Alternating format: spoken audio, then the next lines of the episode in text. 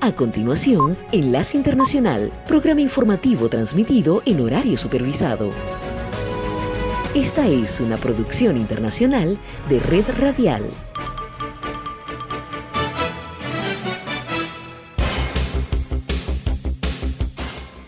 Comienza Enlace Internacional. Saludos a nuestra audiencia en Caracas, Venezuela y el mundo, a través de nuestra frecuencia Sintonía 1420 AM y en Soy Ángela Montilla en la presentación. Bienvenidos.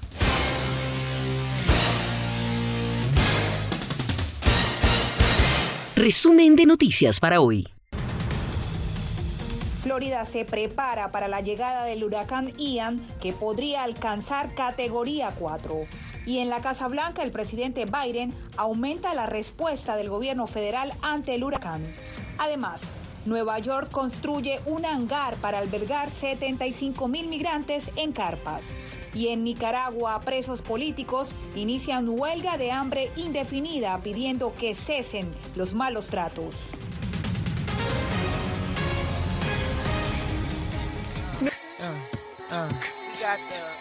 Enlace Internacional con la música. Uh-huh.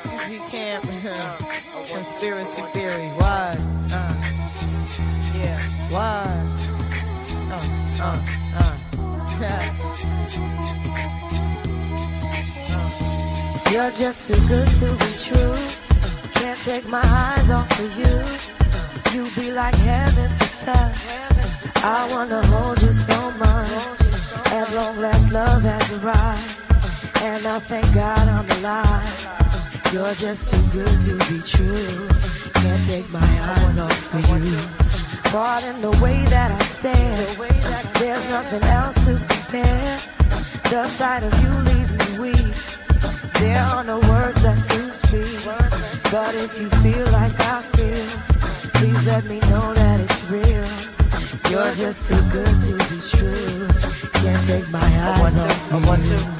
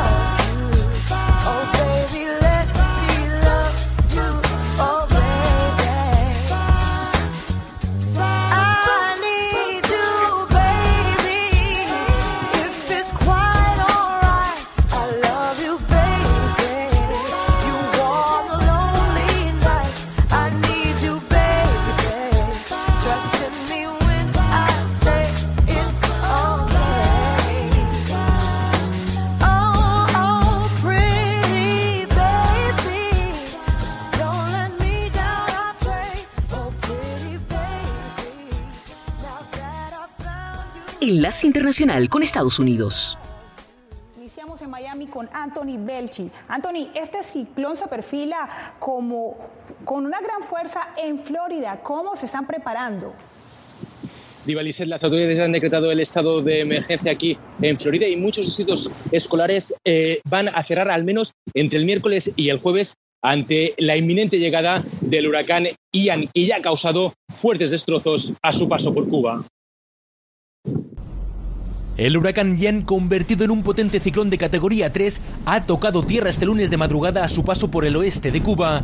El Instituto Meteorológico del país caribeño ha confirmado fuertes lluvias y vientos de unos 205 kilómetros por hora, lo que ha obligado a evacuar a miles de personas en refugios. Está sacando todas las personas vulnerables pegadas al río, está buscando dónde evacuar y ya tienen preparativos de alimentos y todos los preparativos para atender niños, ancianos y personas mayores. Ahora Jan se desplaza amenazante hacia el estado de Florida en Estados Unidos. La población ya se prepara para el azote del huracán. Se espera que el sistema se refuerce en el Golfo de México y llegue a tocar tierra entre el miércoles y el jueves en algún punto cercano a Tampa con categoría 4. Lo peor, avisan los meteorólogos, son las inundaciones que puede dejar. Históricamente, eh, el elemento más mortal de un huracán en la marejada ciclónica. Se podría registrar un aumento del nivel del agua de hasta 3 metros en Tampa, donde viven más de 3 millones de personas. En ese lugar ya se han decretado evacuaciones obligatorias y voluntarias, sobre todo para la población que vive muy cerca de la costa. Si usted recibe una orden de evacuación, tiene que ejecutarla y asegúrese de que usted tiene un plan de evacuación, sepa dónde va a ir y que tenga también en su plan de contingencia cómo comunicarse con sus seres queridos en caso de que se separen. las autoridades también están pidiendo a la población extremar todas las precauciones y mantenerse en un lugar seguro, porque ni siquiera los equipos de emergencia van a poder realizar operativos cuando llegue esta tormenta, Divaliset. Una importante información gracias a Anthony Belchi en Florida y aquí en Washington también hay preparativos. El presidente Biden anunció este martes una importante ayuda. Jorge, desde la Casa Blanca, ¿de qué se trata?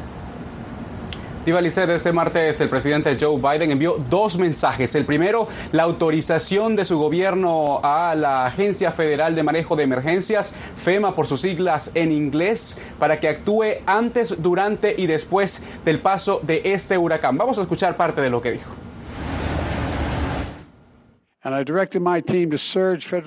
Ordené a mi equipo a aumentar la asistencia federal allí antes de que llegue la tormenta. FIMA ya ha desplegado 700 empleados en Florida y el gobernador ha activado 5.000 efectivos de la Guardia Nacional Estatal, con otros 2.000 guardias nacionales que llegarán de otros estados. FIMA también ha propuesto y posicionado previamente 3,5 millones de litros de agua, 3,7 millones de comidas y cientos de generadores.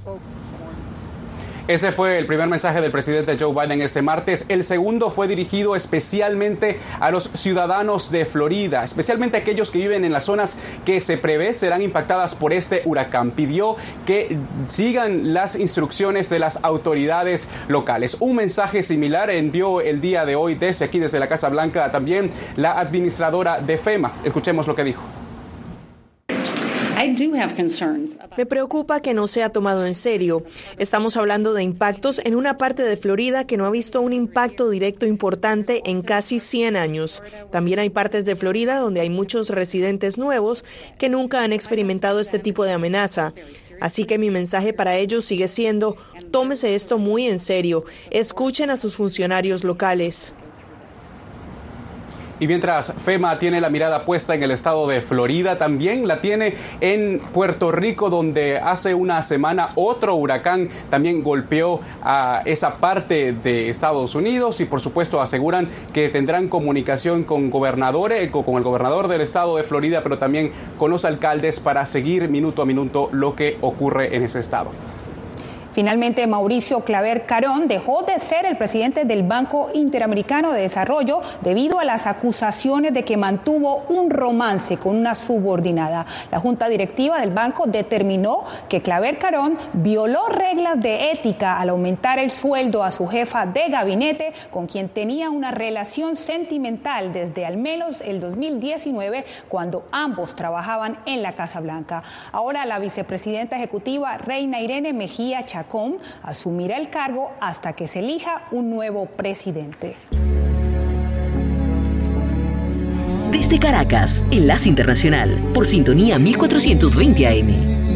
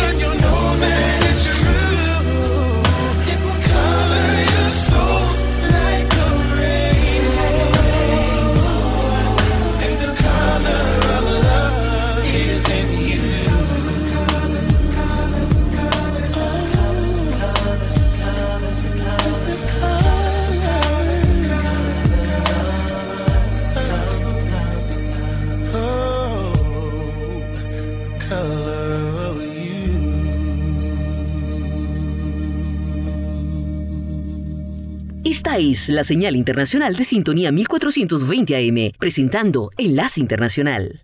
En Nueva York se prepara para la llegada de al menos 75 mil migrantes este año. Ángela González se encuentra en estos momentos en la Cruz Roja, donde se coordina la logística para recibirlos. Ángela, ¿cómo piensan albergar a esta cantidad de personas?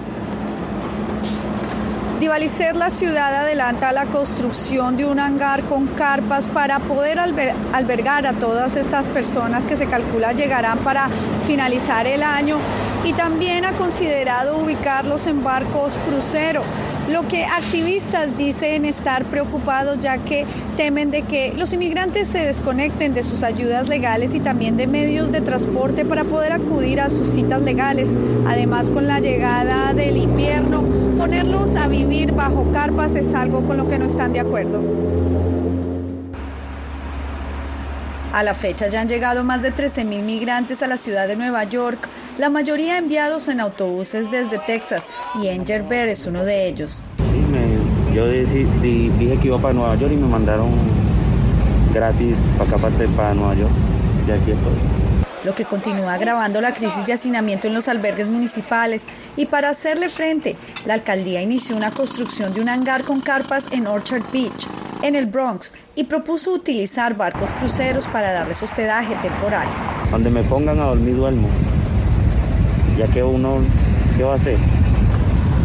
La selva, uno dormía en el río, ya que me pongan a dormir en un barco, ¿qué puedo hacer? Duermo donde sea, con tal y tener a mi familia bien. Con el invierno acercándose y por tratarse de áreas remotas y desconectadas, activistas se han opuesto a que los migrantes sean ubicados allí. No considera las necesidades de las personas que están llegando a la ciudad buscando refugio eh, porque estarían desconectadas, no tendrían el mismo acceso eh, a los servicios y a los beneficios que se le pueden brindar a las familias que ya llegan en un estado de vulnerabilidad, o sea, vulnerables, están necesitadas y requieren es que sean conectados con todas las demás agencias y los recursos que la ciudad les puede brindar. El alcalde ha dicho que ya hay 23 centros de emergencia y que agregará otros 38 antes de finalizar el año. Y justamente en este centro habilitado por la Cruz Roja están prestando servicios con cita de inmigración, asesoría también para encontrar alimentos, matrículas escolares y guía para encontrar vivienda. Divalicet.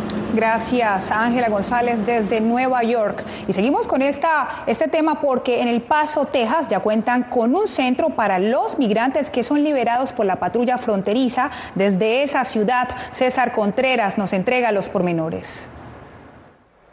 Gracias a una inversión de 2 millones de dólares, El Paso ya cuenta con un centro para albergar migrantes sin que tengan que dormir en las calles. La mayoría de los huéspedes son venezolanos que emprenden un arriesgado viaje por tierra a la frontera sur de los Estados Unidos sin la debida documentación y sin garantía alguna de que reunirán los estrictos requisitos legales para optar por un asilo.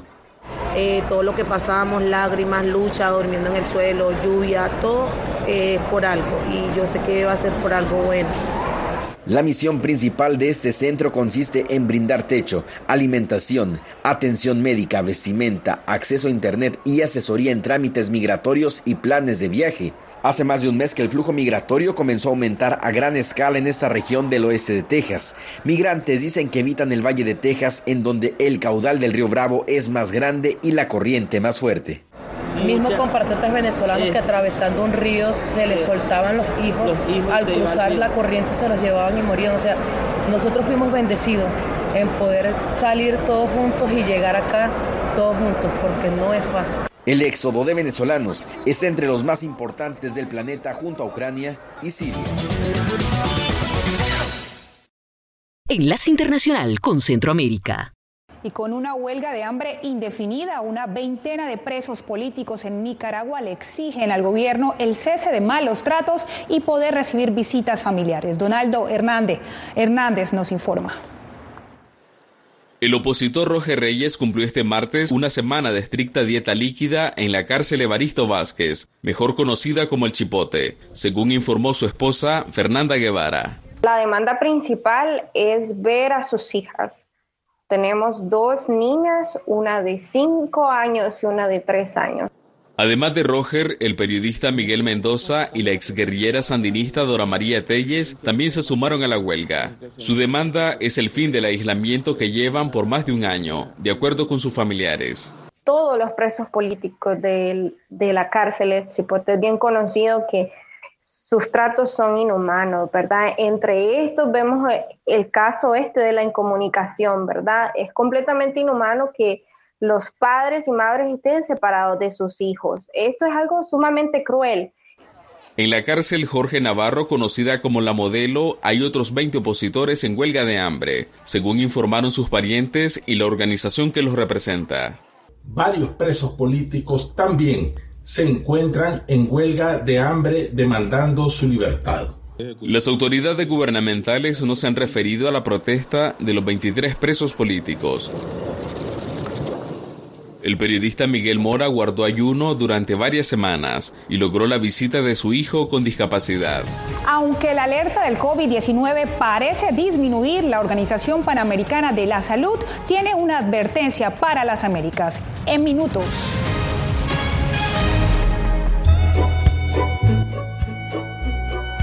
Enlace Internacional.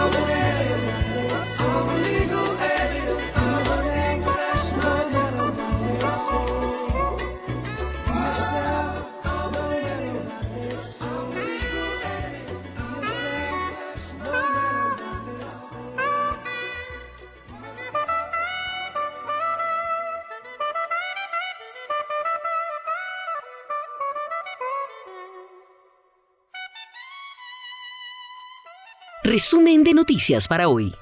Los meteorólogos dicen que el huracán Ian se ha convertido en una tormenta de categoría 4 extremadamente peligrosa a medida que se acerca a la costa oeste de Florida y se predice que toque tierra en horas de la tarde del miércoles. El Centro Nacional de Huracanes de Estados Unidos en Miami dijo a las 5 de la mañana del miércoles que Ian ahora tiene vientos máximos sostenidos de 220 kilómetros por hora y su centro está a unos 125 kilómetros al oeste-suroeste de Naples, Florida dijo que Ian se está moviendo hacia el norte a una velocidad de avance de 17 kilómetros por hora. El huracán ha provocado advertencias de marejadas ciclónicas posiblemente peligrosas a lo largo de la costa del Golfo, densamente poblada, desde Bonita Beach hasta la región de la Bahía de Tampa. Los aeropuertos de Tampa, St. Petersburg y Key West cerraron. Los parques temáticos de Disney World y Sea World en Orlando también cerraron antes de la tormenta. Los residentes de Florida se apresuraron a tapiar sus casas, esconder sus pertenencias preciosas en los pisos superiores y huir del huracán que se avecinaba por temor a que la tormenta que dejó sin electricidad a todo Cuba y sus 11 millones de habitantes azotara la costa oeste de su estado con vientos catastróficos e inundaciones el miércoles. La estación del gobierno local, Telepinar, informó de graves daños en el principal hospital de la ciudad de Pinar del Río y tuiteó fotos de techos derrumbados, escombros y árboles derribados. No se reportaron muertes. Antes de girar hacia Florida, Ian golpeó la provincia cubana de Pinar del Río con vientos sostenidos de 205 kilómetros por hora y causó destrucción en el cinturón de tabaco de fama mundial de la isla se mantiene la declaración de emergencia en el estado de Florida, sobre todo en las localidades de la ciudad de Tampa, Sarasota y Fort Myers. Es allí donde las autoridades competentes advierten sobre las medidas de evacuación inmediata en las zonas ubicadas en las costas de este lugar en el estado de Florida, específicamente en la zona central. Es allí donde está previsto sea el impacto durante las próximas horas del huracán Ian. De acuerdo a los pronosticadores, los expertos meteorólogos en el Centro Nacional de Huracanes, su contundencia oscilaría entre 3 y 4. Esto va a generar intensas movilizaciones de equipos de emergencia ante las grandes cantidades de agua acumulada que se han venido registrando durante las intensas precipitaciones de los últimos días y las que vayan a producirse durante las próximas horas. De hecho, las medidas de evacuación se extienden hacia los lugares de esparcimiento público muy cercanos a las playas y balnearios, así como también en eh, los lugares de hospedaje. Los hoteles en las zonas de impacto potencial ya están clausurados durante las próximas horas, así como también establecimientos comerciales. Lugares como el downtown de Tampa está completamente cerrado con servicios básicos, incluso estaciones de servicio en las inmediaciones eh, del área donde va a impactar, de acuerdo a los expertos del Servicio Nacional de Meteorología, ya carecen de combustible. Hay muchos almacenes, mercados que no cuentan con agua embotellada y es preciso también eh, destacar que las autoridades insisten en la necesidad de acatar los llamados para la ubicación de posibles refugios ante lo que pueden ser las marejadas ciclónicas. Este efecto que se pueda producir en las zonas costeras que pueda estar conllevando también a peligrosas inundaciones. Esta es la señal internacional de sintonía 1420 AM, presentando Enlace Internacional.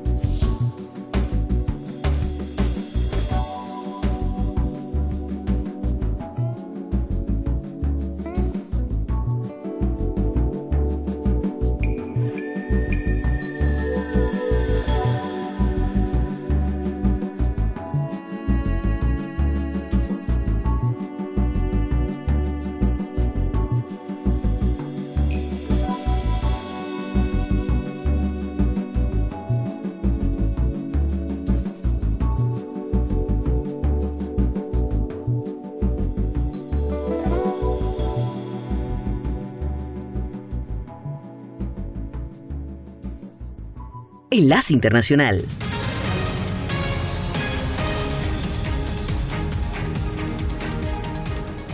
Aunque más del 70% de la población de las Américas está vacunada contra el COVID-19, la Organización Panamericana de la Salud pide no bajar la guardia, especialmente en los infantes. Natalie Salas Guaitero tiene el informe.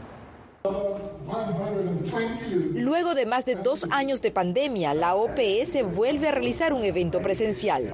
Y es que en su aniversario número 120, el organismo celebra los logros en el combate del COVID-19, sin dejar de destacar que la pandemia aún no ha terminado.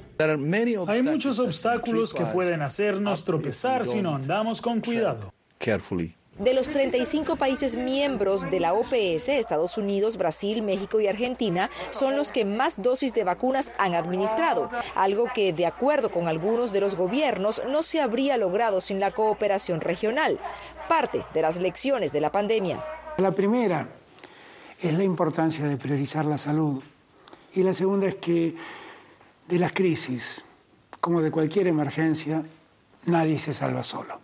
La Casa Blanca ha decretado fin de la pandemia en Estados Unidos, aunque para la fecha un poco más del 67% de la población está vacunada con las dos dosis reglamentarias, según la Clínica Mayo.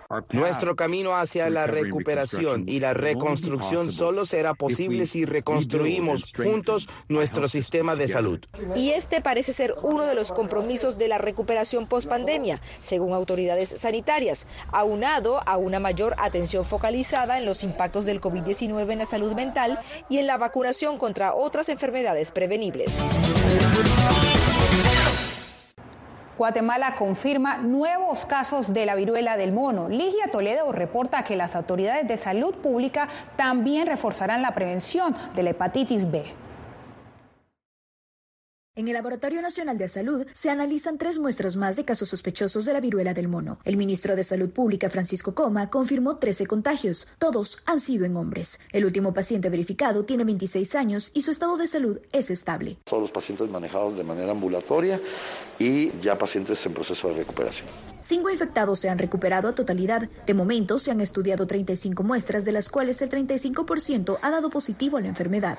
Más del 90% del departamento de Guatemala tenemos también Zacapa y Chivaltenango, los casos positivos. Por otra parte, desde finales de abril se mantiene una alerta de hepatitis aguda grave en menores de 10 años, por lo que se incrementan los esfuerzos para la vacunación. La vacuna de hepatitis B se está administrando ahora en las primeras 24 horas de vida de un recién nacido. Después se va a poner a los 2, 4, 6 meses. Según médicos, la inoculación brinda entre 95 y 100% de protección. Aunque los niños sean mayores de 5 años, deben completar su esquema. Tendrían que ser 3 o 4 dosis de la vacuna. Tienen que ir a vacunarse porque, claro, que corren el riesgo de que la enfermedad pues, pueda suceder la parte más grave.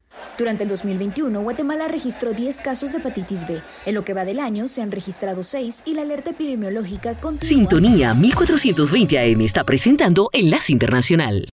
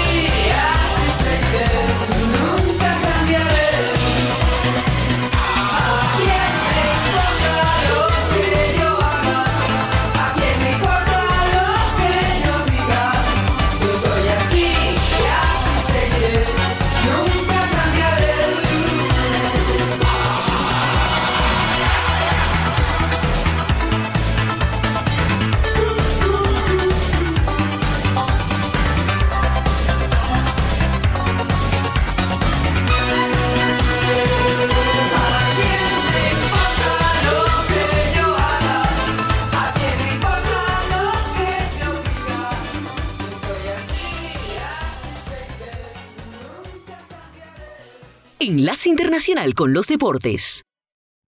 Aquí en Argentina hablamos de la selección albiceleste que goleó a Jamaica por 3 a 0 en su segundo amistoso de la gira por Estados Unidos en el marco de preparación de la cara al Mundial de Qatar 2022. Fue en el estadio de Nueva Jersey para confirmar su buen momento en el umbral de la gran cita. Julián Álvarez abrió el marcador en la primera muy buena media hora del combinado nacional en un gol que tocó 27 veces. Y Lionel Messi, quien ingresó en la segunda parte, se apuntó con un doblete. El primero jugada combinada de derecha al centro y tiro de media distancia y el segundo fue de tiro libre. De esta manera, la selección argentina igualó una racha histórica de partidos invictos 35 encuentros sin derrotas como tuvieron Brasil entre 1993 y 1996 y España entre 2007 y 2009. La mejor referencia por ahora lo tiene Italia con 37 cotejos invictos.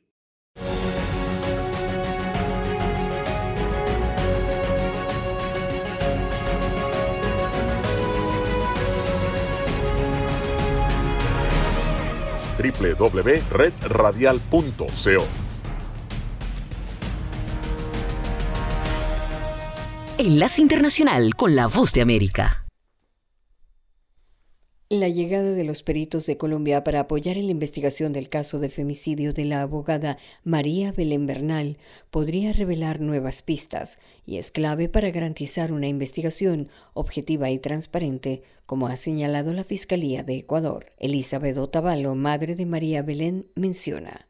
Esos expertos que se solicitaron por medio de Fiscalía y ponerme en contacto para tratar de ver las estrategias que no tengo confianza en lo absoluto en la policía.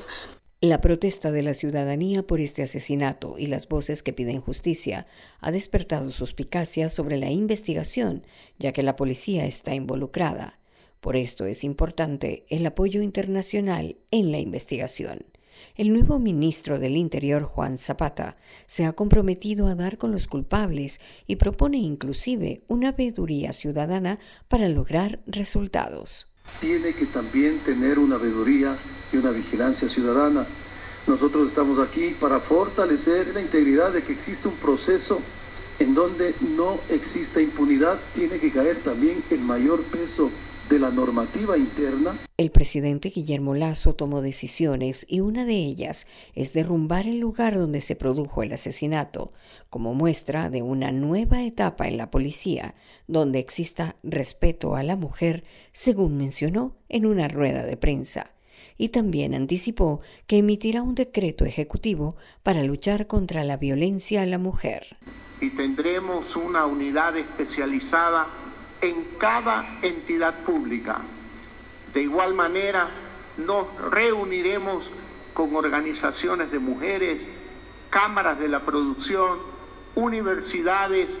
Enfrentar a la violencia de género es una tarea de todos. La expareja de María Belén Bernal, el exteniente de policía Germán Cáceres, ingresó en la lista de los 10 más buscados por femicidio en Ecuador y se encuentra prófugo desde el día del crimen de Bernal. Giselle Jacome, Voz de América, Quito. La incertidumbre ante una posible recesión sigue presionando a la economía estadounidense y los principales índices económicos continúan reportando una caída prolongada, mientras que algunos especialistas consideran que septiembre podría representar otro mes de pérdidas, en parte como reflejo de los recientes incrementos de las tasas de interés propuestas por la Reserva Federal de los Estados Unidos, que es el equivalente al Banco Central. Las acciones estadounidenses cerraron el martes en una jornada mixta después de que el índice bursátil del Dow Jones entra en un mercado bajista y algunas referencias como el SIP cayeran convirtiéndose en su sexta pérdida consecutiva. Por su parte, Lindsay Bell, estratega jefe de mercado y dinero de Ali Invest, una compañía de inversión con base en Delaware, habló con la agencia de noticias de Associated Press sobre este tema y destacó textualmente y citamos, el mercado en este momento está valorando un crecimiento más lento a corto plazo debido a las tasas de interés más altas y la inflación que ha sido persistentemente alta durante más tiempo de lo esperado. Algunas empresas, especialmente del sector tecnológico, son las que más están sintiendo este efecto ya que parecen menos atractivas para los inversores. un tema que preocupa a Wall Street porque el temor a una recesión en el país sigue latente. Prueba de este fenómeno son las pérdidas reportadas por empresas como Procter Gamble, Disney o Edison International, que superan el 2%, un valor muy alto para este tipo de compañías. Sin embargo, algunos inversionistas estiman que el próximo informe de resultados trimestrales, que se conocerá a comienzos de octubre, podría ser definitivo para fijar una hoja de ruta que ayude a lidiar con la alta inflación que se mantiene a pesar de las fuertes medidas impuestas por el ente regulador para contener el consumo en el país. Héctor Contreras, Voz de América, Washington.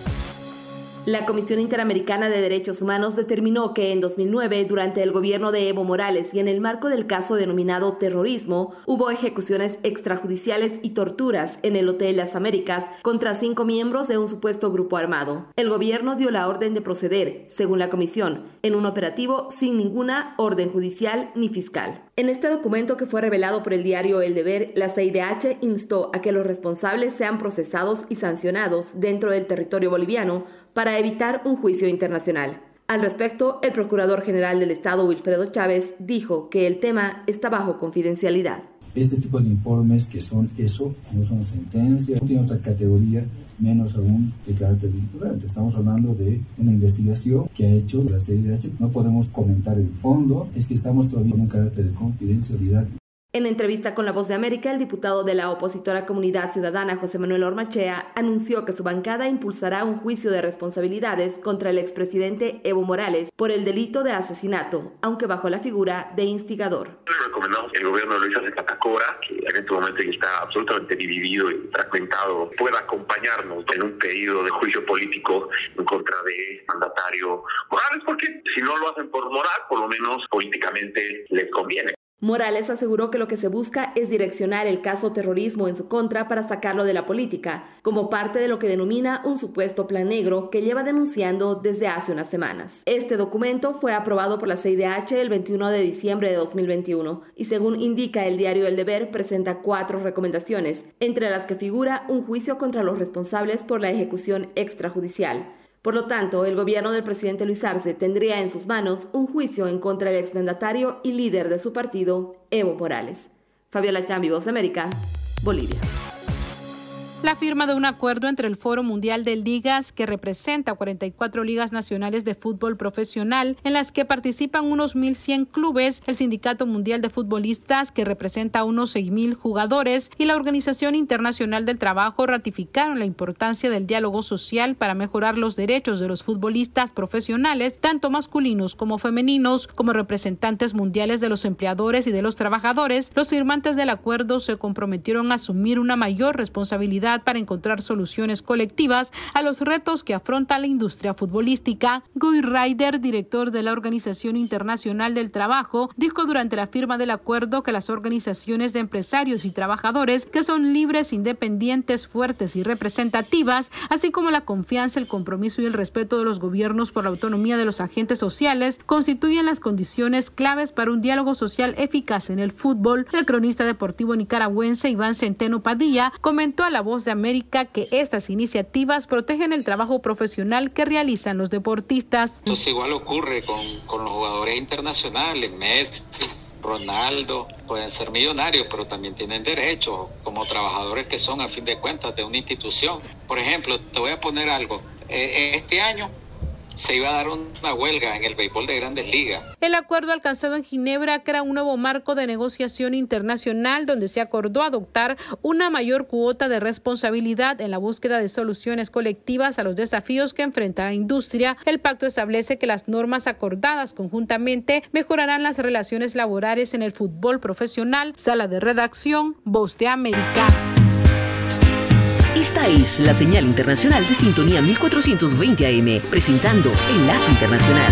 So I'd like to know where you got the notion. Said I'd like to know where you got the notion. To rock the boat, don't rock the boat, baby. Rock the boat, I don't tip the boat over. Rock the boat, I don't rock the boat, baby.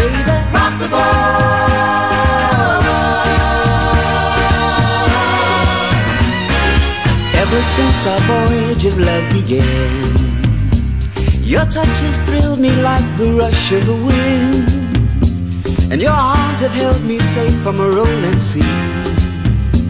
There's always been a quiet place to harbor you and me.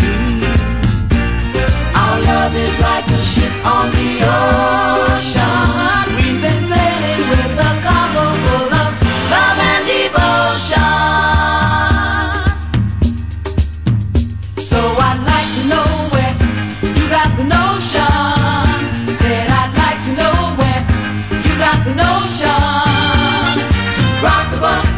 The boat, baby. rock the boat, Don't tip the boat over. rock the boat, Don't rock the boat, baby. rock the boat.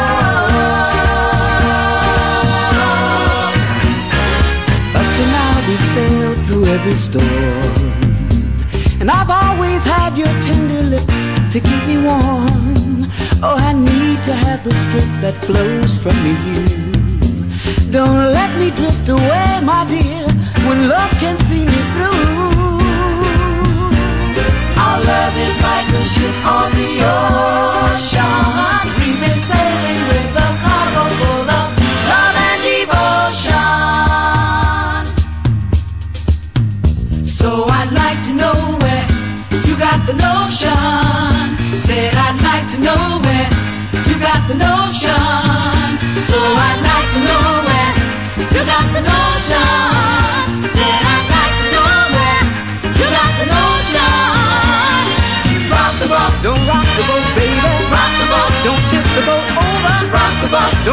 Boat, baby. rock the boat, Don't tip the boat over. rock the boat, rock the boat, Rock on with your bad tip. rock the boat, Rock on with your bad tip. rock the boat, Rock on with your bad tip. Rock the boat. Roll yeah, roll yeah, Rock the boat.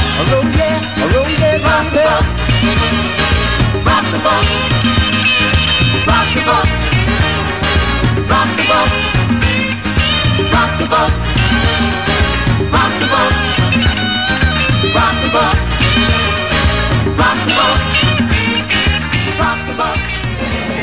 Hola, mucho gusto, les saluda Florentino Mesa. Aquí está la vuelta al mundo en 120 segundos. La ONU reiteró el apoyo a la integridad territorial de Ucrania dentro de sus fronteras reconocidas durante una reunión del Consejo de Seguridad sobre los referendos de anexión en Ucrania organizados por Rusia, que ya proclamó la victoria en cuatro de ellos. El gobierno ucraniano pidió este miércoles a Occidente un aumento significativo de la ayuda militar, después de que las autoridades prorrusas de cuatro regiones ocupadas proclamaran la victoria en unos referendos de anexión considerados ilegales. El secretario general de Naciones Unidas pidió a Irán que se abstenga de utilizar fuerza innecesaria o desproporcionada contra los manifestantes, mientras los disturbios por la muerte de una mujer cuando estaba detenida se propagan por todo el país dejando decenas de fallecidos. Estados Unidos actuará con impavidez y sin miedo en Asia, incluyendo el estrecho de Taiwán, dijo la vicepresidenta Kamala Harris este miércoles en un discurso a las tropas estadounidenses en Japón, tras asistir al funeral del asesinado ex primer ministro Shinzo Abe. Corea del Norte disparó hoy un misil balístico al mar de Japón durante el transcurso de unas maniobras que realiza un portaaviones de Washington en esa zona y en vísperas de que la vicepresidenta estadounidense Kamala Harris visite Corea del Sur. Habitantes de la Florida sobre el Golfo de México huían de sus hogares antes de que el huracán Ian, que dejó a oscuras a los 11 millones de habitantes de Cuba, golpee hoy la costa oeste del estado con fuertes lluvias y vientos catastróficos, convertido en un peligroso ciclón de categoría 4. Estudiantes atacaron el Palacio de Justicia de Iguala en el estado de Guerrero, sur de México, e incendiaron dos vehículos de empresas particulares al concluir su jornada de protestas por el octavo aniversario de la desaparición de los 43 estudiantes de Ayotzinapa. La cantante colombiana Shakira será juzgada en España, acusada de defraudar el equivalente a unos 15 millones de dólares en impuestos, por lo que la fiscalía pide 8 años y 2 meses de cárcel y una multa de unos 25 millones de dólares. Esta fue la vuelta al mundo en 120 segundos.